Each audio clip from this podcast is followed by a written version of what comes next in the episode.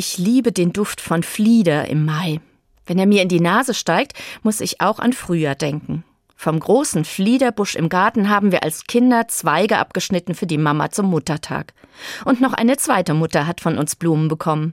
In unserer katholischen Familie wurde der Mai auch als Marienmonat begangen. Deswegen haben wir auch der Marienfigur auf unserer Kücheneckbank Fliederzweige hingestellt.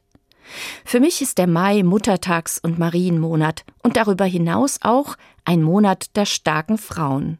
Meine Mutter war eine starke Frau.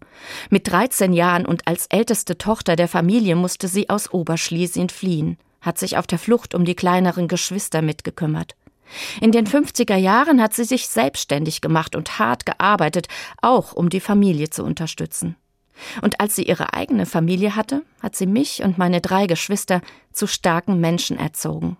Erhobenen Hauptes durch die Welt gehen, kämpfen für die eigenen Rechte, nicht klein beigeben, das habe ich von ihr gelernt.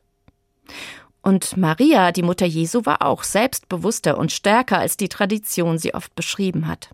Der Herr hat Großes an mir getan, singt sie im Lied der Maria, dem Magnificat.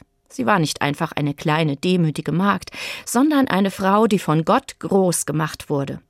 Er stürzt die Mächtigen vom Thron und erhöht die Niedrigen, heißt es weiter in ihrem Lied.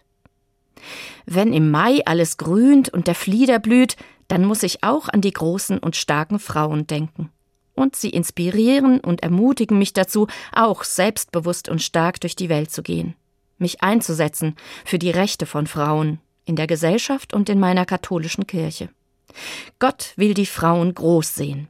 Davon bin ich überzeugt, ganz besonders jetzt im Mai.